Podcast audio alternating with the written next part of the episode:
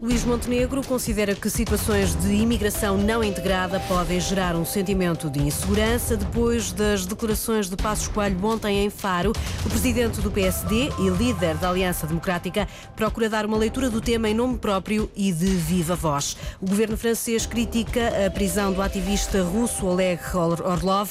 O defensor dos direitos humanos foi hoje condenado a dois anos e meio de prisão por um tribunal de Moscovo. A União de Mulheres Alternativa e Resposta garante que há ainda muito caminho a percorrer em matéria de interrupção voluntária da gravidez em Portugal. Se ainda não conseguiu validar todas as faturas do ano passado, tem até amanhã à noite para o fazer. Depois de um elevado número de acessos ontem ao portal e-fatura, o prazo foi alargado.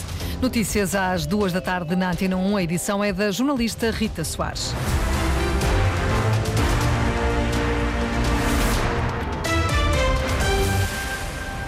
A imigração a marcar a campanha eleitoral depois de ontem Pedro Passos Coelho ter assinado com o tema no comício da Aliança Democrática em Faro. Hoje o presidente do PSD procurou apresentar uma leitura em nome próprio. Luís Montenegro considera que situações de imigração não integrada podem criar um sentimento de insegurança, sentimento que, diz o líder da Aliança Democrática, deve ser combatido. Se bem se recordam, aqui há algum tempo tivemos um episódio fatal em Lisboa Lisboa, onde duas pessoas eh, morreram e se constatou que num espaço exíguo, talvez mais ou menos equivalente a este onde aqui estamos, eh, viviam mais de 20 pessoas. Portanto, esse tipo de situação acaba por traduzir-se numa instabilidade tal dessas pessoas que, eh, aos olhos de, de todos nós, nós tememos pela nossa segurança. É, é, normal que isso aconteça. É, é, é, uma, é uma. Eu não estou a dizer que eh, as pessoas que vêm do estrangeiro para Portugal eh, eh,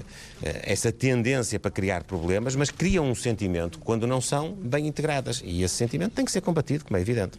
Declarações de Luís Montenegro durante uma visita à Sul, uma organização de produtores de cereais em Elvas, no distrito de eh, Porto Alegre. Ontem à noite, Passos Coelho entrou na campanha eleitoral no comício da AD em Faro. O antigo primeiro-ministro terá sugerido uma ligação entre segurança e a imigração. Ora, o líder da iniciativa liberal diz que a entrada de Passos Coelho na campanha terá o destaque que lhe quiserem dar. Já quanto às palavras do antigo Primeiro-Ministro sobre imigração que deram, que deram origem a tantas leituras, Rui Rocha vai mais além e afirma Madalena Salema que as entradas em Portugal devem ser reguladas. Rui Rocha insiste que a entrada de Passos Coelho na campanha da AD não tem uma leitura política com influência na iniciativa liberal. A participação de antigos líderes é perfeitamente normal, faz parte destas campanhas. Nós na iniciativa liberal não só temos a participação de antigos líderes, mas temos mesmo dois antigos líderes que são cabeças de lista. Eh, não atribuo uh, depois uh,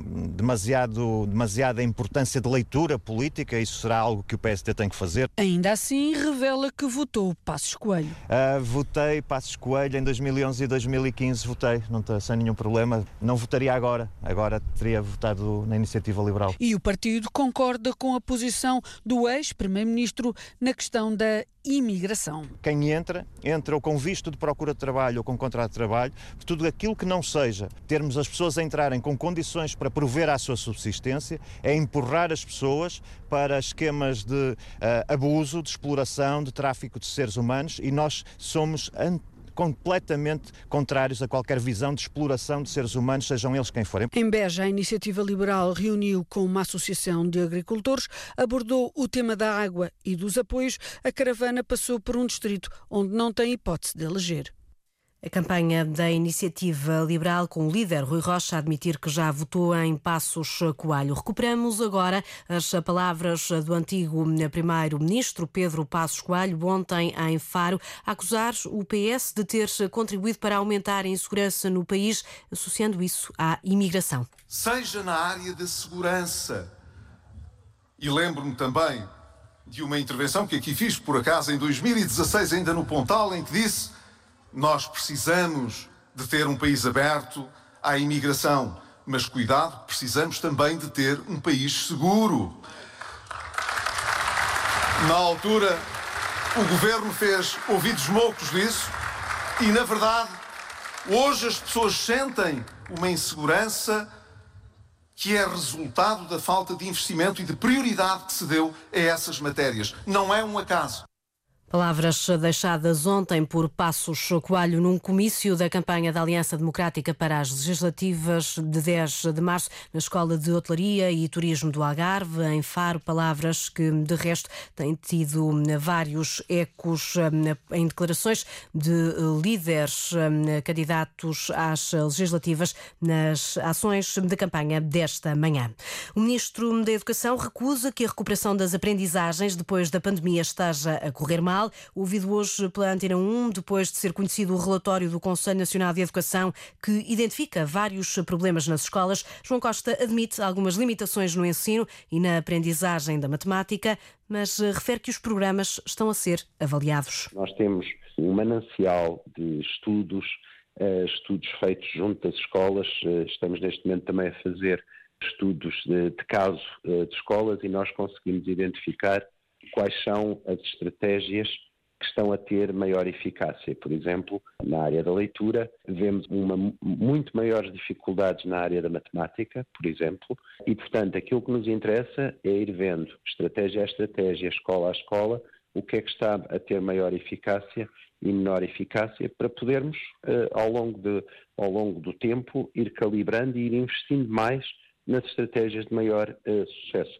Ministro João Costa rebater a leitura da Confederação das Associações de Pais. A CONFAP considerava esta manhã que o plano de recuperação das aprendizagens não está a surtir o efeito necessário. O relatório do Conselho Nacional de Educação dá conta da falta de professores e do aumento das dificuldades dos alunos quando se trata, por exemplo, de fazer um raciocínio mais complexo. O ainda ministro da Educação sublinha que a vinculação de mais de 20 mil professores foi o sinal de que vale a pena abraçar a carreira docente em jeito de balanço de governação, João Costa admite na Antena 1 que não teve condições para ir mais longe. Esse foi um tema uh, difícil, em que não tive condições uh, para, para ir mais longe, mas espero que agora, uh, pelos vistos, há um consenso em relação a essa matéria. O governo é um todo e as opções são, são assumidas em conjunto. Repare, quando nós desprecarizamos 22.500 professores, nós reposicionamos na carreira 22.500 professores exatamente para tornar a profissão mais atrativa para quem quiser entrar na carreira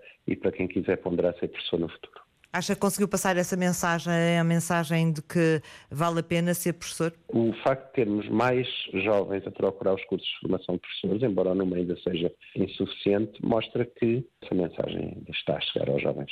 Declarações do Ministro da Educação na reta final do mandato, entrevistado pela jornalista Isabel Cunha. Olhando ainda para o relatório do Conselho Nacional de Educação, a Federação Nacional de Educação diz que nem tudo são más notícias. Por exemplo, há bons sinais no que diz respeito às taxas de permanência dos alunos, mas um, o secretário-geral da FNE, Pedro Barreiros, identifica o problema mais grave na educação como sendo mesmo a falta de professores. A daquilo que andamos a dizer já há muito tempo, relacionado com, por um lado, o investimento da profissão docente, desde o pré-escolar ao ensino superior, o investimento também do corpo de pessoal de apoio educativo e a dificuldade em captar jovens para a profissão.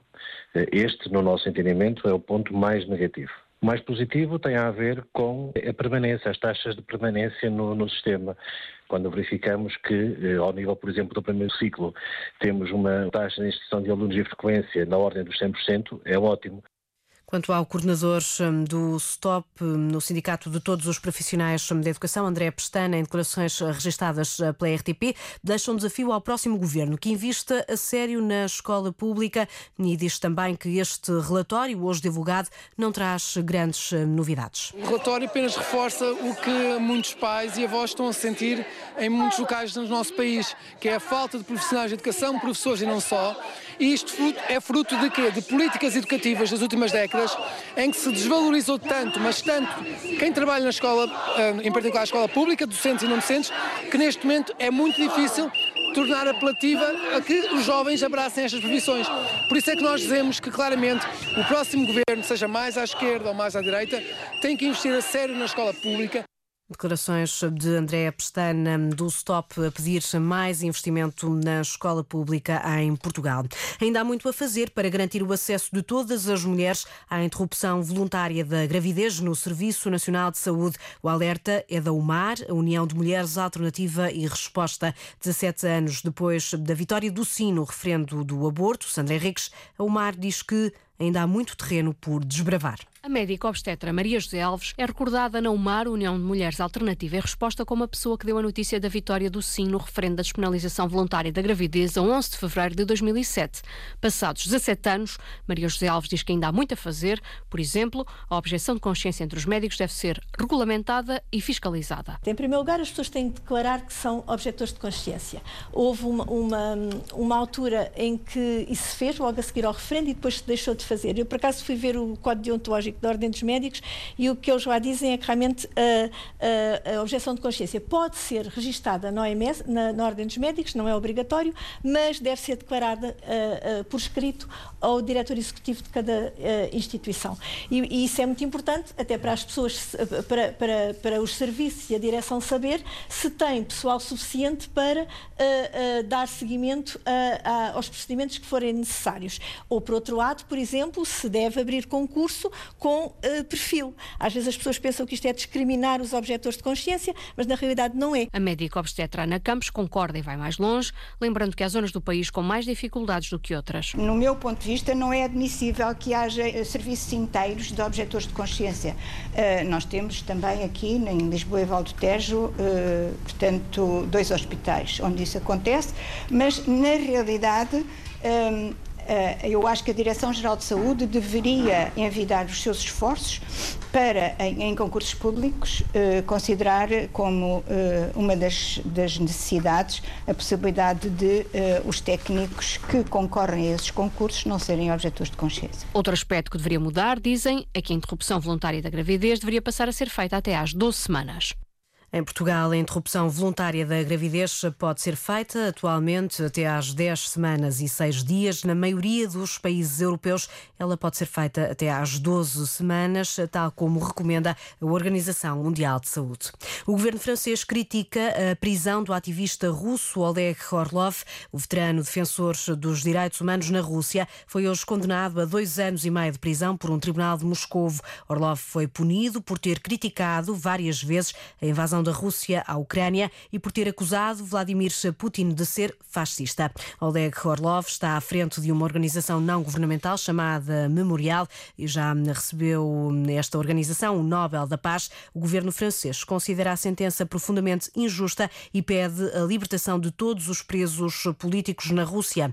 A embaixada dos Estados Unidos em Moscou também já se mostrou preocupada pela condenação do ativista e lembra que Orlov luta há 45 anos pelos Direitos Humanos. A relatora para os direitos humanos que as Nações Unidas enviaram à Rússia classifica o processo judicial como uma tentativa de silenciar as vozes que defendem os direitos humanos na Rússia. O prazo para validar as faturas do ano passado foi estendido até ao final do dia de amanhã. Os contribuintes tinham até ontem para fazer essa validação, mas a autoridade tributária decidiu prolongar o prazo por mais dois dias. O Ministério das Finanças admitia ontem à Antena 1 um elevado nível de acessos ao portal e-fatura, o que levou a que algumas pessoas tivessem dificuldades. Recordamos que a validação das faturas é um dos passos necessários para preparar a declaração anual do IRS. A entrega é feita entre 1 de abril e 30 de junho.